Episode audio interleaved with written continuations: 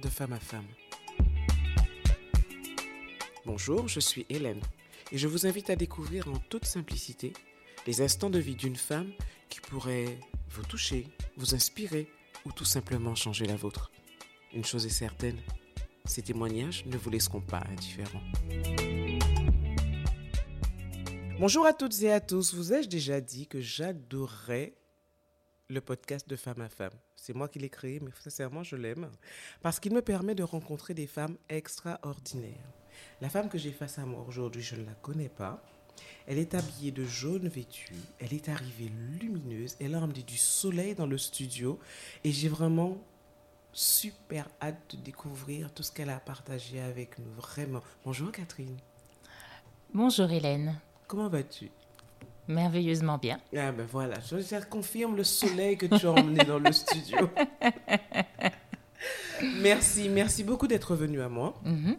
Et euh, ben dis-nous vite ce que tu... Quelle est la tranche de vie que tu souhaites partager avec nous aujourd'hui? Je souhaiterais partager une tranche de vie qui, qui est plutôt récente, puisqu'elle date de l'année dernière, hein, Mhm. un peu plus d'un an.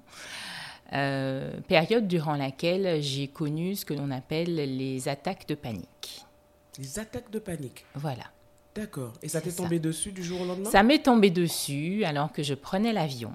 Mhm, Je revenais de vacances de Paris Mhm. avec mes enfants et mon mari. mhm.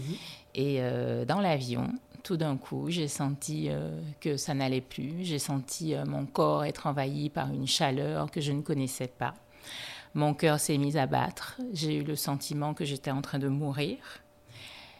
Dans l'avion. Alors qu'à l'aller, ça s'est bien passé. Très bien. C'est vraiment sur le retour. C'est sur le retour. Voilà, exactement. Donc j'ai connu. Il n'y avait pas de médecin dans l'avion. Euh, j'ai connu cette sensation quand on est à un endroit, qu'on veut partir, mais qu'on est coincé. Voilà, c'est comme ça que tu c'est ça. C'est-à-dire que je regardais autour de moi et je voyais que j'étais dans un avion, dans les airs, et que je ne pouvais pas m'enfuir. Et donc, qu'est-ce qu'il me restait à faire? Paniqué.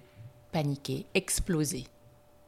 Et là, tout d'un coup, je me suis dit, mais tu vas te retrouver comme ces gens qu'on est en train de ligoter dans les avions euh, parce qu'ils n'arrivent plus à être maîtrisés.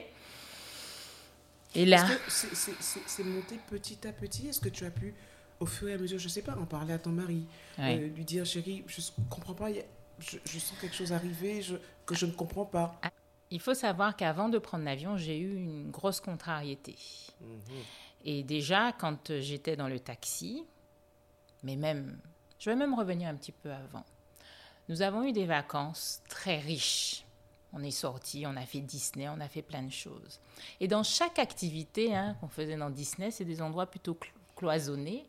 Et je me sentais déjà pas très à l'aise Un petit peu oppressée. oppressé. Voilà, je me sentais déjà oppressée, je voyais. Mais comme il y avait les enfants, et puis voilà, donc à chaque fois, je me dis, écoute, euh, respire, euh, voilà, c'est le temps de l'attraction, euh, ça va passer. Donc déjà, je pense que je me suis déjà un peu euh, Avec, auto... avec du recul, tu te dis que Oui, il y voilà. avait- il y avait des prémices. Il y avait déjà des prémices. Il y avait des prémices. Et puis, bien sûr, les vacances, c'est toujours très fatigant. hein. On sort, euh, les enfants, faut tous les jours une activité, euh, voilà. Et puis, euh, les vacances se sont terminées et euh, j'ai eu cette contrariété. Et puis, dans le taxi, en allant vers l'aéroport, je commence à me dire, c'est bizarre, hein, mais ah, je me sens pas bien dans ce taxi. Pourtant, c'était un grand taxi neuf places, mais ah, je, il y a un truc qui va pas. On arrive à l'aéroport, on fait les papiers et tout ça. Là, je vais dans, on rentre dans le couloir hein, avant de rentrer dans l'avion. Et dans le couloir, je commence à me dire, mais il est un peu étroit, hein, ce couloir. Alors que Ah, déjà ça allait crescendo. oui, il est étroit quand même. hein. Bon, je rentre dans l'avion, je me sens pas bien, mais on y va. hein. Que je- faut bien que je rentre chez moi. il faut Hein bien que je rentre chez moi. Bon, donc j'y vais. Je m'assois et tout ça, l'avion décolle et tout. Et puis, à peu près une heure de temps après, il y a l'hôtesse de l'air, alors qu'on était en classe éco, qui vient nous proposer du champagne, une coupe de champagne. Je me dis, tiens, En classe éco, voilà, tu entres. voilà. Ça arrive. Ben, ça arrive. Alors je me dis, oh ben la belle affaire, merveilleux. Euh, c'est un cadeau, je ne sais pas de qui. Alors moi, je prends ma petite coupe de champagne, je prends le champagne, je bois une gorgée, hmm. je bois une deuxième gorgée, hmm. et là, ça commence. Je sens la fameuse chaleur qui commence à envahir tout mon corps, mes mains qui tremblent, mon cœur qui bat. Et là, je me dis, ça ne va pas, je vais exploser dans l'avion. Wow. Et donc, je regarde mon mari qui est à côté de moi. Je lui dis, chérie, ça ne va pas. Il me regarde. Qu'est-ce qu'il y a? Je crois que je suis en train de mourir. Il se lève avec moi, il voit bien, il lit dans mes yeux je suis en panique. Il me connaît, ça fait 18 ans qu'on est ensemble. Euh, bon, voilà, il voit bien que c'est pas sa femme habituelle. Il se lève avec moi, il me prend les mains, on se met près de la porte, une porte de, de secours. Il me prend les mains et puis il me dit Regarde-moi, regarde-moi. Et là, je le regarde, mais plus je le regarde, plus le truc devient chaud. le regarde, puis je me dis Mais, mais, mais merde, je suis coincée dans l'avion. Qu'est-ce que je fais? Qu'on me sauve, qu'on vienne me sauver, que quelqu'un vienne me sauver, sinon je vais exploser. Et, euh, et, ça a été comme ça tout le voyage.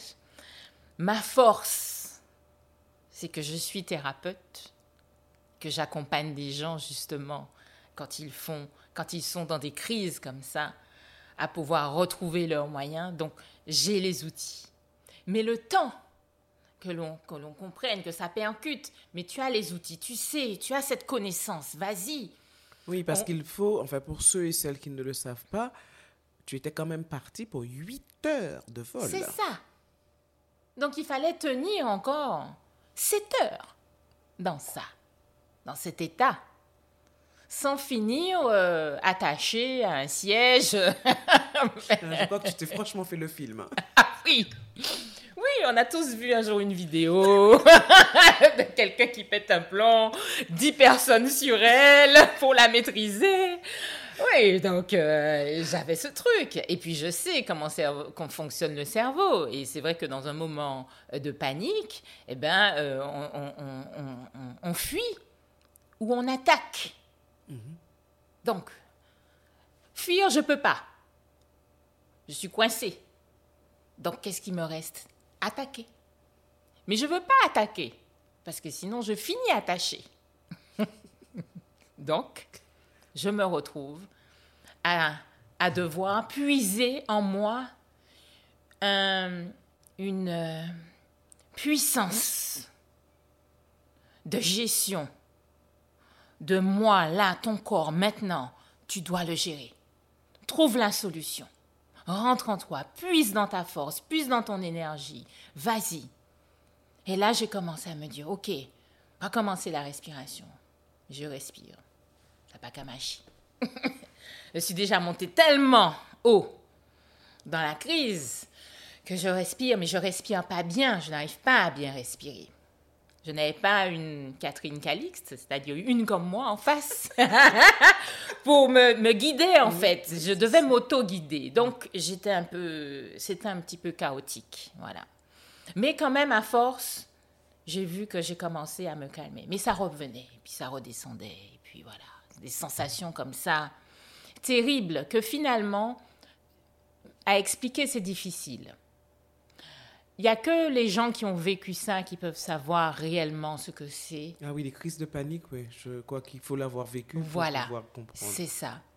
On est, on est soi sans être soi. On est comme, euh, euh, on, est comme dédoublé. La personne qui est là n'est plus la même. Notre vision change.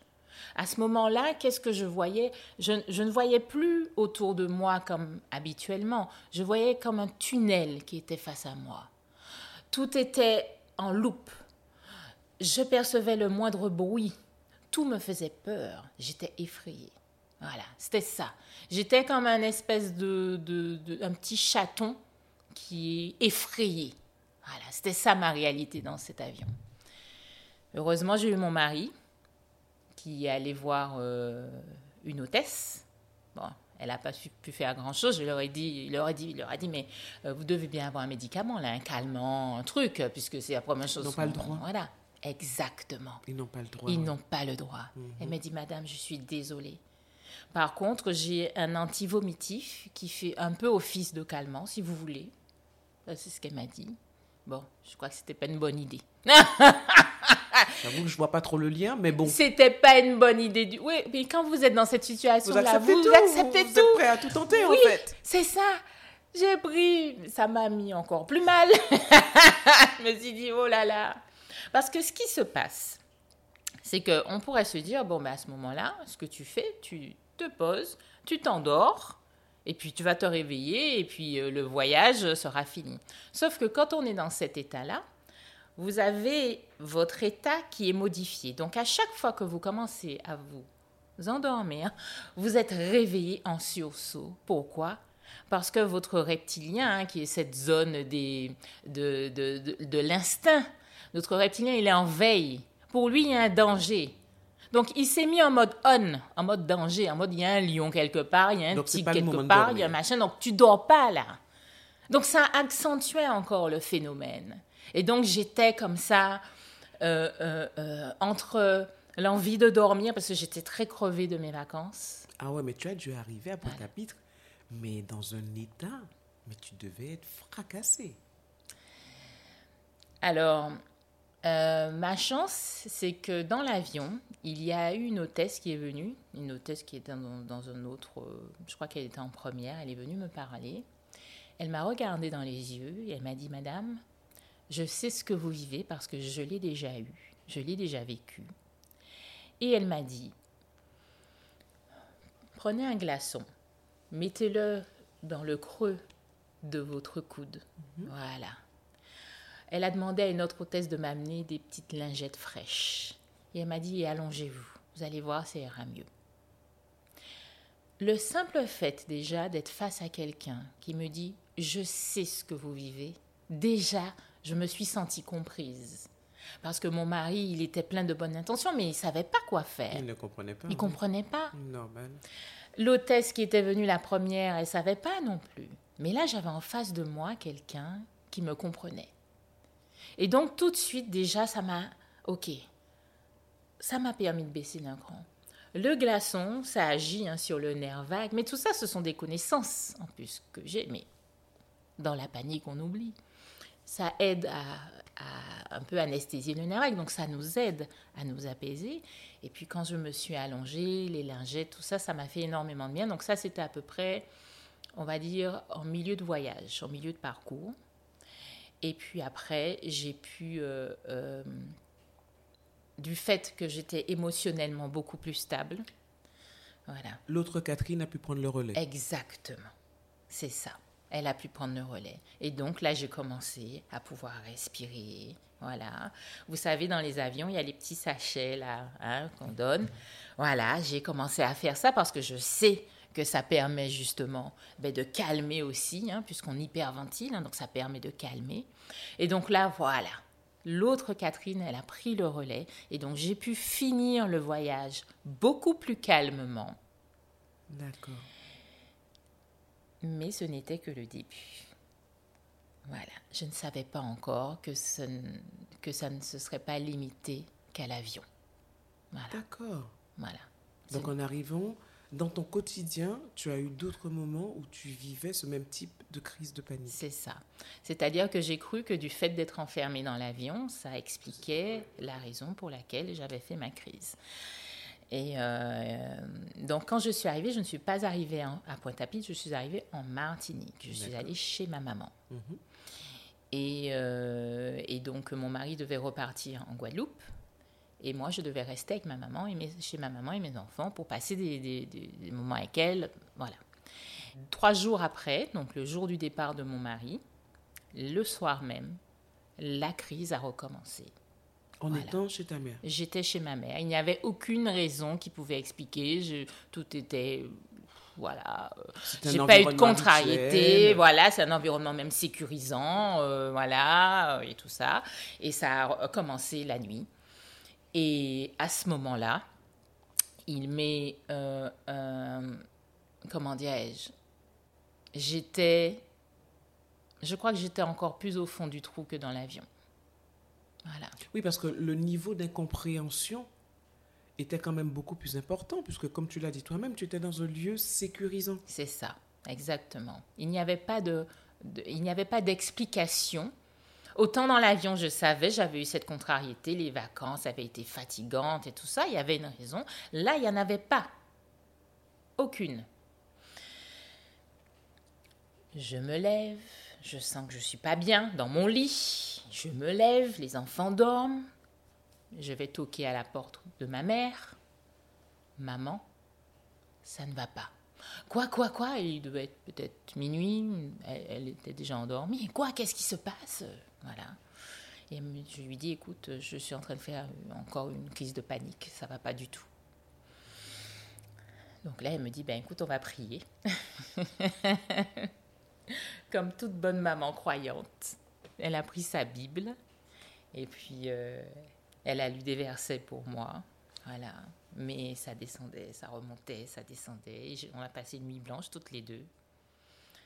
Le lendemain matin, en Martinique, il y a SOS médecin, donc on les appelle, ils viennent à domicile. Le monsieur, il est venu. Il me dit, Madame, euh, vous avez eu des vacances trop fatigantes. Ne refaites plus jamais ça. Tenez, voilà ma prescription. Et là, il me donne antidépresseur. Et en plus, antidépresseur, je suis infirmière, hein, donc dose de cheval. je regarde ça, je dis pardon? C'est pas pour moi, ça. Eh, c'est pas pour moi, mais sur le coup, tu es tellement au fond que tu te dis, ah, je, je, crois que je ne veux pas prendre, mais je crois que je vais prendre parce que j'ai pas d'autre solution. Je suis là, je peux pas m'occuper de mes enfants. C'est ma, ma petite sœur qui s'occupait de mes enfants il à chaque fois qu'il venait me voir, euh, je, je, je, les repoussais en fait, parce que je ne pouvais pas, je pouvais pas les accueillir. La seule personne avec qui j'essayais de fonctionner, c'était avec ma personne. Là, je pense que j'ai commencé à basculer parce que je me suis dit, est-ce que tu n'es pas en train de devenir folle? Est-ce que la personne que tu as toujours été qui euh, pensait qu'elle avait, euh, c'est bon, elle a tout réglé, elle a fait son parcours, elle a fait son cheminement. Euh, parce que j'ai fait un parcours de travail par rapport à mon passé, ce que j'ai eu dans la vie. J'ai fait, j'ai fait beaucoup de choses dans le développement personnel pour, pour être la femme que je suis. Je me suis dit, mais en fait, tu as fait tout ça et tu en es là? Qu'est-ce qui n'est pas réglé? Qu'est-ce qui n'était pas réglé? Voilà. Et c'est à ce moment-là qu'on réalise que ce qu'on pensait qui était dans un casier réglé, fermé à double tour, fermé à double tour, on n'avait pas besoin de le rouvrir. Oh, c'est bon, je gère. Je n'ai pas besoin de régler ce problème-là, en fait. Je gère, tout est cool. Euh, regarde, tu, es mariée, tu es heureuse, tu as des enfants professionnellement, tu assures, tu es une maman au top. Tu es bien. Qu'est-ce que tu vas chercher? Tout va bien. Sauf que le casier, là, la poubelle pourrie que tu as laissée, elle est toujours là. Il faut la nettoyer maintenant. Il faut la jeter, la poubelle. Il faut nettoyer le casier parce que ça pue. J'ai ouvert le casier. Et c'est en fait en te posant et en réfléchissant justement à ta vie, en faisant cet état des lieux, mhm. que tu t'es dit, il faut que j'aille chercher quelle est la chose qui coince et tu l'as trouvé facilement? Très facilement. Je l'ai trouvé très facilement parce que je savais que je l'avais enfoui. Mais comme ça représentait tellement de honte pour moi, et puis aussi mêlé à de la culpabilité, et puis aussi mêlé à ce sentiment de saleté, cette saleté qu'on ne veut pas voir. Donc je me suis dit, mais pourquoi remuer ça Ça date. Ça date? Pourquoi faire de la peine aux gens en en parlant? Tu peux vivre en gardant ton secret. Voilà. C'est ça que je me disais. Je peux vivre en gardant mon secret. Donc mon mari était au courant. Je crois que c'était le seul. Oui. Et c'est tout. Voilà. Combien de temps ça t'a pris pour nettoyer la poubelle? En fait, Parce que ça m'a l'air de quelque chose qui remontait à très, très, très, très, très, très, très longtemps. ouais. Donc les choses ne se nettoient pas d'un claquement de doigts. Tu veux dire à partir du moment où j'ai fait tu, ma- où tu as pris conscience que c'était ça qui coinçait et qui générait ces crises de panique chez toi. Je vais te dire quelque chose. Lorsque tu sais que tu es en train de déboulonner, tu sais qu'il faut que tu sauves ta peau et que tu n'as plus le choix. Donc très très vite, je me suis dit, au moment où les crises ont commencé à un peu descendre, parce que quand elles étaient hautes, Mais tu as une chose, as eu combien comme ça? Ah, j'en avais tous les jours. Ça a duré combien de temps? Ça a duré, je suis restée comme ça euh, un mois, à avoir des crises tous les jours. Donc tu restais chez ta maman ou tu es rentrée Oui, quand même alors chez toi? je suis Parce restée. que prendre alors j'étais. Ah, ah, même si oui. entre la Martinique et la Guadeloupe, il n'y a que oui. 40 minutes de vol. Exactement. Parce que figure-toi que je devais rester encore 15 jours chez ma mère. Donc je suis restée les 15 jours chez ma mère. Mes enfants ont dû partir chez mes beaux-parents. Parce que je ne pouvais plus m'occuper d'eux. Ma mère, elle était crevée, la pauvre. Elle gérait sa fille.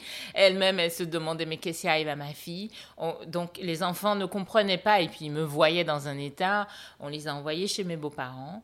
Et- et j'ai pu, on va dire, recommencer à dormir.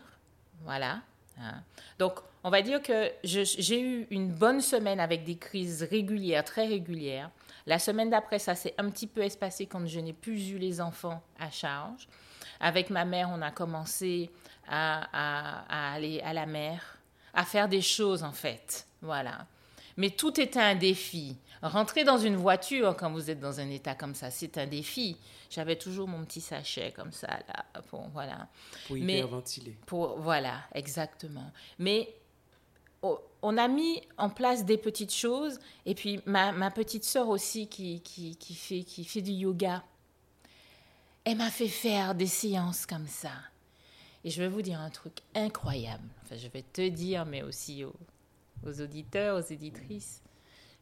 J'ai pu recommencer à dormir après une séance de yoga. Voilà Waouh. c'est après une séance. Parce que j'étais retournée dans mon corps et qu'effectivement, hein, le corps et l'esprit ils sont connectés. hein. Donc quand on détend le corps, ça détend l'esprit. Voilà, ça il faut le savoir. Bon, tout ça c'est des connaissances que j'ai, mais sur le coup. Encore une fois, quand on est en pleine crise de panique. Donc c'est pour ça qu'on a besoin d'aide quand on n'est pas bien. Mhm. Parce que de nous-mêmes, on ne peut pas se gérer soi-même, on a besoin d'aide. Et donc, le moment euh, du retour en Guadeloupe arrive. Et là, mon mari est face à une évidence. Il doit reprendre l'avion pour venir me chercher. Parce que je lui dis, je ne vais jamais pouvoir prendre l'avion. Jamais. Si tu n'es pas là, je ne pourrai pas prendre l'avion.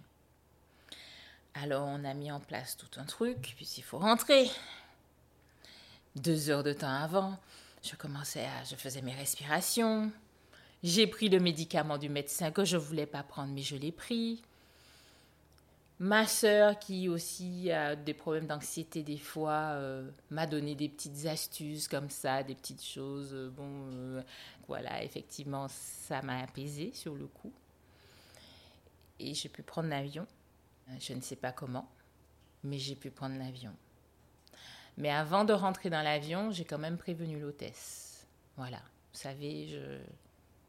Je... je, je Oui, surtout en plus que ce sont de plus petits avions. c'est ça, exactement. Voilà. Donc la, la sensation euh, d'oppression est encore C'est plus, ça. plus forte. Exactement. Donc j'ai dit à l'hôtesse, voilà.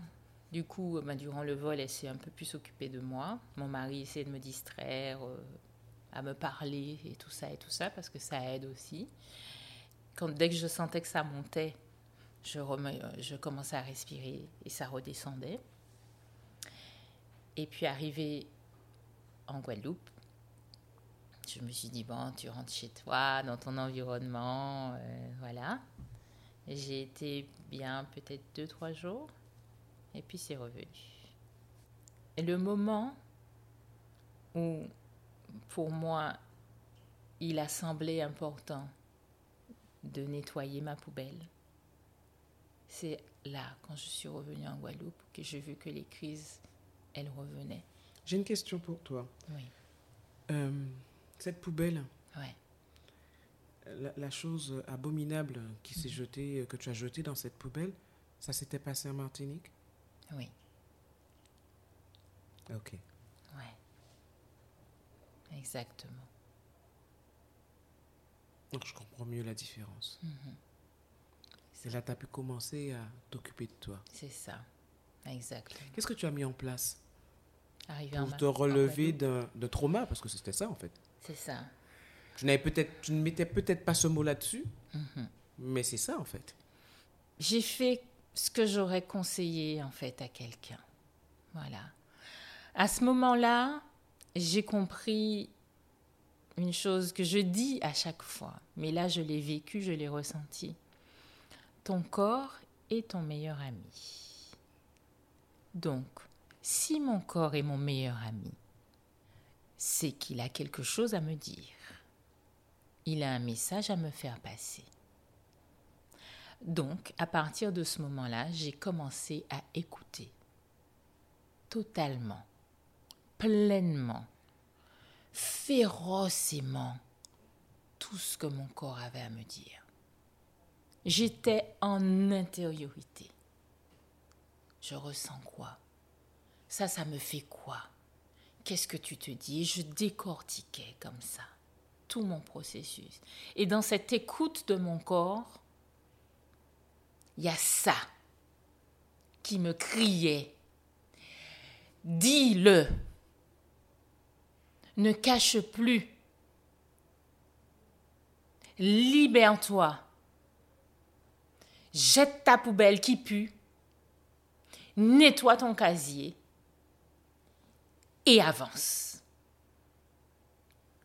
Alors j'ai pris mon téléphone. J'ai appelé ma mère. C'était difficile. Mais je lui ai dit, Maman, quand j'avais six ans, tu te souviens? Le, copain de papa qui s'appelait comme ça. Il a abusé de moi. Deux fois. Six ans. Six ans. Voilà, Tu ne voulais pas faire mal à ta mère, c'est pour ça que tu l'as gardée? C'est ça. Exactement. Et ça a été le début de la guérison. Oui. Parce qu'après, j'ai pris mon téléphone et j'ai appelé mon père Et tu lui as dit la même chose. et je lui ai dit la même chose. Voilà.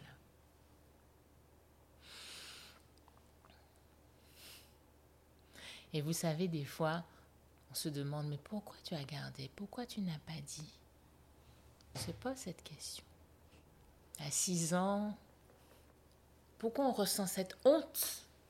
Je veux dire, mais je ne peux pas dire qu'on a touché à mon corps. J'ai gardé ça. Toutes ces années. J'ai enfoui ça bien au fond. Je me suis dit, personne n'a besoin de savoir ça.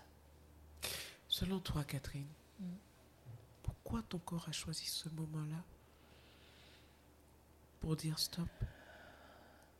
Est-ce que c'est cette contrariété que tu as eue pendant tes vacances qui a fait écho à ce qui s'était passé quand tu avais 6 ans? Mon corps m'a dit, arrête. Arrête avec ça, arrête avec ton fonctionnement depuis tant d'années. Tu essayes de ménager les gens. Tu essayes de tout prendre sur tes épaules. Tu essayes de, de faire en sorte que tout le monde soit bien. Quand est-ce que tu t'occupes de toi? Ouais. À quel moment tu vas t'occuper de toi? C'est ça. Et comme tu es une thérapeute, Et que je m'occupe des gens. non, tu t'es occupée de toi. Est-ce que tu as eu besoin justement, même si tu es Oui. thérapeute, Oui. De faire appel à quelqu'un pour t'aider à passer ce cap Oui. Oui. j'ai fait appel à deux personnes. Et ces deux personnes, elles m'ont, chacune à leur manière, elles ont permis de débloquer en fait. Ce qui, vous savez, quand vous avez vécu, ben, j'ai 43 ans maintenant, donc, euh, donc ça faisait euh, Un certain temps. Un certain temps que vous gardez ça enfoui, ben forcément vous avez votre construction, toute votre construction qui se fait avec ça en filigrane. Et donc lorsque déjà toute petite vous cachez ça, ben, vous, vous grandissez en vous cachant. Vous cachez cette part de vous. Alors c'est pas forcément il y a cette part honteuse, mais des fois vous cachez aussi qui vous êtes vraiment. Vous mettez derrière un masque. Et moi, ce masque, c'était le masque de la bonne fille. Voilà. Et qui mm, essaye de faire plaisir à tout le monde. Voilà. Qui fait passer ses besoins après. Voilà. Je me suis construite comme ça. Et puis à côté de ça, j'avais aussi un masque qui était très froid. Un côté rigide comme ça. Où les gens se disaient Oh, mais elle. euh, Voilà, elle est. Elle est hautaine, Oui. on s'en approche pas. Voilà, c'est ça. C'est ça. Tu as eu la chance, enfin, je sais pas si c'est une chance, parce que je crois que rien n'est hasard dans la vie, d'avoir le compagnon qu'il faut à tes côtés. Oui. Exactement. Ça, ce sont les cadeaux. Voilà. Mais je crois que c'est un cadeau que j'ai attiré. Oui. Parce que je l'ai attiré parce que je pense aussi que si je ne l'ai pas dit, c'est parce que très tôt, je ne voulais pas qu'on me voie comme une victime.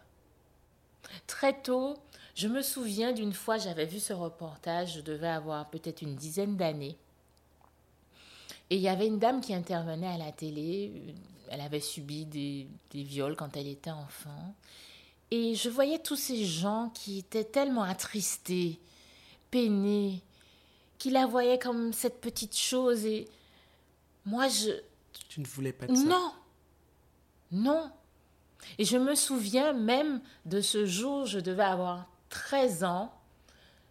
Je rentrais en cinquième et, et cette, cette période m'est revenue en fait. Ces, ces abus que j'avais, ça m'est revenu parce qu'on a une période où on oublie. hein. et puis ça revient comme ça, ça m'est revenu.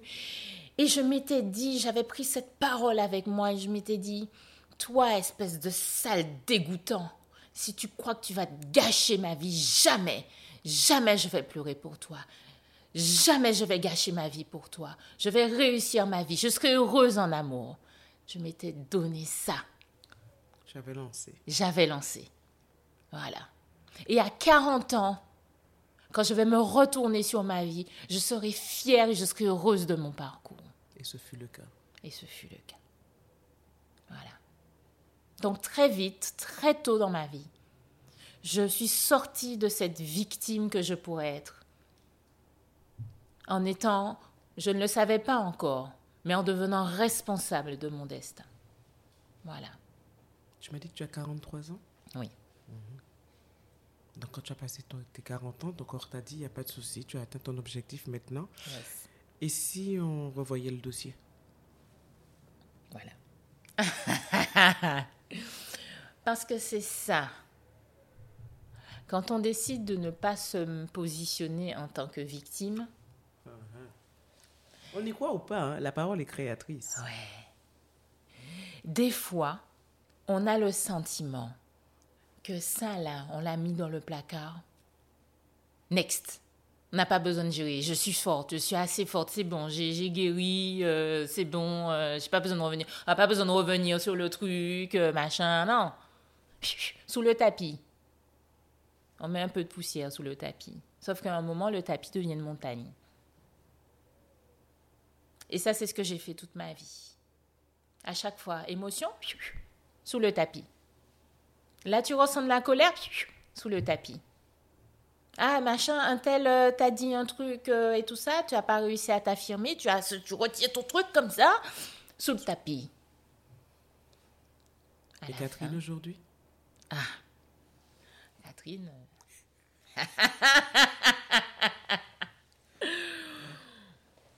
Ce rire vaut toute réponse. Oui. Catherine, maintenant, elle a arrêté de s'excuser.